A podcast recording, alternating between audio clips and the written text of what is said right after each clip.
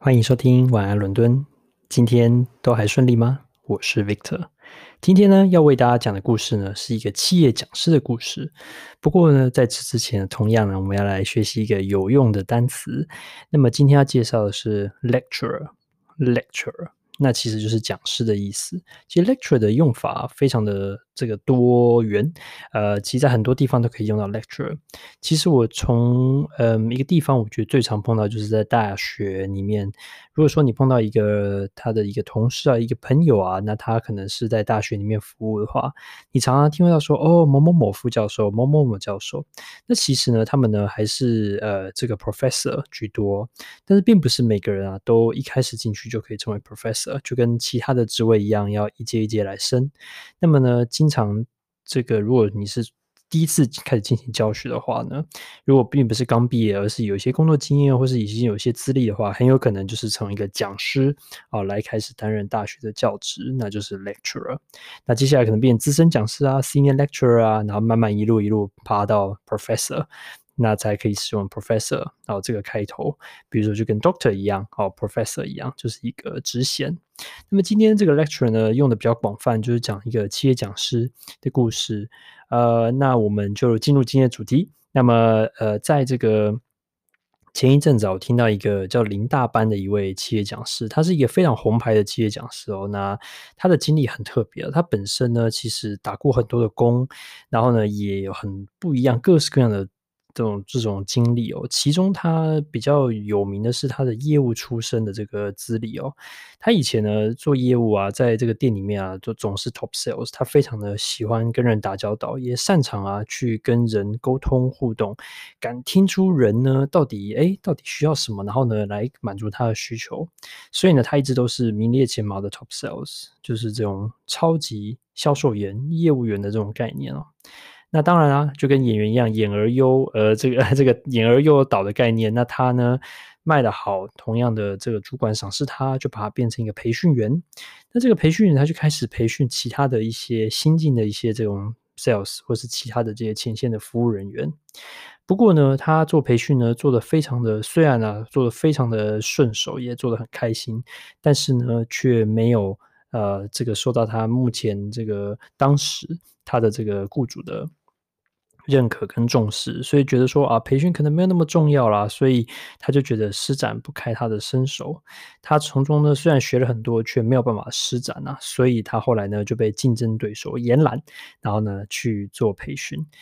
辗转慢慢，他开始发现培训这一个行业啊，对他来说比 sales 更好玩，而且呢更能够呢发挥更大的影响力，还有他的专长跟兴趣。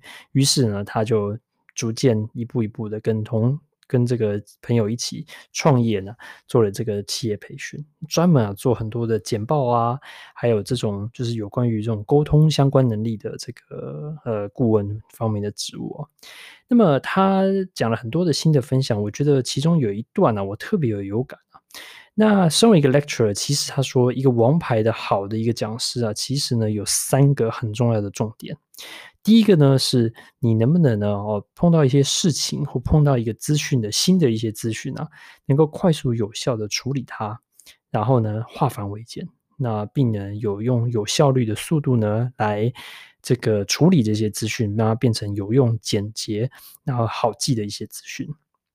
其实，一个讲师他会面对各式各样不同的客户的需求，也会有新的一些心智。他没有他如何啊，就是把这些复杂、看似庞大、然后杂乱无章的一些资讯，把它化繁为简，整理的有有条有理，然后交给客户呢来做这个使用。那这样的话，其实就符合他的这个讲师的这个第一条法则。第二条法则呢，就是持续持续的学习力哦。他讲到说，其实很多的这些企业讲师，他碰过很厉害，是从业界讲就跳出来的。假设你是一个做资讯相关的讲师，那你以前如果是做资讯的工程师或者是顾问的话，我想这个你应该会很厉害，而且讲得非常好。大部分人都会觉得，嗯，你真的是非常的专业哦。那但是呢，如果你经过这个十年之后啊，都没有这个。持续加强、持续学习的能力的话，那这一点的话就要特别留意了。他讲一个例子，就是说，哎，这个这个讲师非常的厉害，然后呢，哇，这个受到学员很大的欢迎。可是呢，讲师蛮资深的，啊，这 lecture 已经服务了十年了。那这时候就有一次，他就上课的时候碰到学员问问题，说：“诶，请问讲师讲师，这个要怎么经营？比如说 Line 的群组好了，或者是微信的群组？”然后这讲师没想到他回答说：“哦，当时我在业界的时候还没有这样的现象。”但事实上，这样的回答，我想啊，就是很难啊说服这学员，因为其实讲师应该是要比学员更努力去学习才。才对，因为他是以这个为生的，那其实他反而不能够啊，就是说啊，这不是我年代的东西就推脱，反而应该与时俱进，走在学员的前面哦，然后也可以告诉学员说最新的趋势是什么。而且呢，这些讲师他很多大部分都有自身的经验，他反而啊可以呢更快适应新的变动环境。虽然不见得他会跟学员一样每天处理或烦恼这些事情，但理论上他应该做得更好才对。而且呢，他持续学习能力呢不应该间断。这是第二个法则，最后一个法则啊，其实是最难的，因为是个人魅力。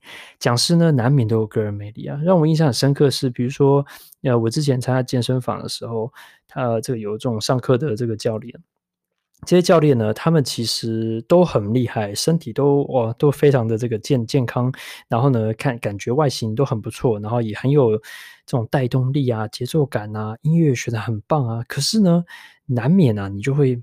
特别偏好某一些的老师，呃，那企业的讲师这种。内训的讲师也是一样，你一定会觉得啊，这个老师我特别跟他合，所以呢，我就想要特别跟他学。所以这种个人魅力呢，还是要慢慢培养。其实七成是靠天生哦，但是呢，三成可以靠一些方法来训练。比如说，你可以啊、呃，这个用一些方法来来拉近跟学员之间的关系啊。还有呢，你可以经营自己的一些社团啊，或是自己的粉丝啊。你可以呢，累积自己的这个自己的死忠的一批一批的同温层哦。那讲了这三个，我们快速复习一下这 lecture 的三个心法。第一个是能不能快速有效资的做资讯处理；第二个是你要持续学习能力，而且呢，绝对不能落于学员之后；第三个是个人魅力。那么讲完这三个，其实你觉得，诶，这听起来虽然是讲师 lecture 他的一些必要的心法哦，就是核心的心法，但是其实哦，你仔细一想，这其实也可以套用在任何的工作上面。诶，尤其是前两个。你能不能快速有效资讯做一些处理的话，其实这在任何工作上都非常有效。我想大部分工作应该都不是太过重复性的，呃，这个即使重复性的，那你也会有一些新的一些这个流程的改善啊之类的。那我想大部分你的工作呢，可能是有些变化，每天都处理一些不太系统而且很麻烦棘手的一些问题哦。那这些问题呢，你要去看到问题的问的的这个方向啊，然后呢，想办法去处理。找出一些解决方案。会有大量的资讯处理，所以这种化繁为简，给你主管这个适时的回报，然后呢，让他可以做出正确的决定啊，绝对是任何工作都需要的。那更不用说持续学习能力哦，啊、这个我想很职场出来工作一段时间，慢慢的就会发现说，哎，自己的弹性好像变小了，那特别要小心哦。那这个现在是什么趋势呢？不是说你要什么都会，但是呢，你至少你要知道。然后呢，知道说该怎么样去面对这些困难，知道自己的强弱点在哪里。那如果该补的时候，还是要补起啊，这个没有办法选择。最后呢，林大班这个讲师他分享一个好的方法，可以让前面两个呢，可以呃，刚才说的心法呢，就是做一个很好的练习，就是写书摘。其实写书摘就是说，你把一本书。啊，比如说不管长或短，你读完之后呢，非常快速的呢，可以去想想，嗯，这本书讲的一些核心价值是什么，然后呢，用简短但却又很有条理的方式呢，把重点讲出来哦，这样子。那其实这个能力，我觉得是真的是非常棒的哦。那不见得也是非书摘不可，其实你。你没有时间的话，你读篇文章，然后呢，把这个重点整理出来；你听一个 podcast，把这重点整理出来。甚至呢，你想要做一个 podcast，那你是不是也要具备这些能力哦？所以我觉得这些都是很棒的能力，然后非常的 transferable，非常可以带走的一些能力哦。那这个讲师 lecture 的心法呢，其实也可以用在你每天的职涯或是学习上面哦。晚安，伦敦，我们下次见，拜拜。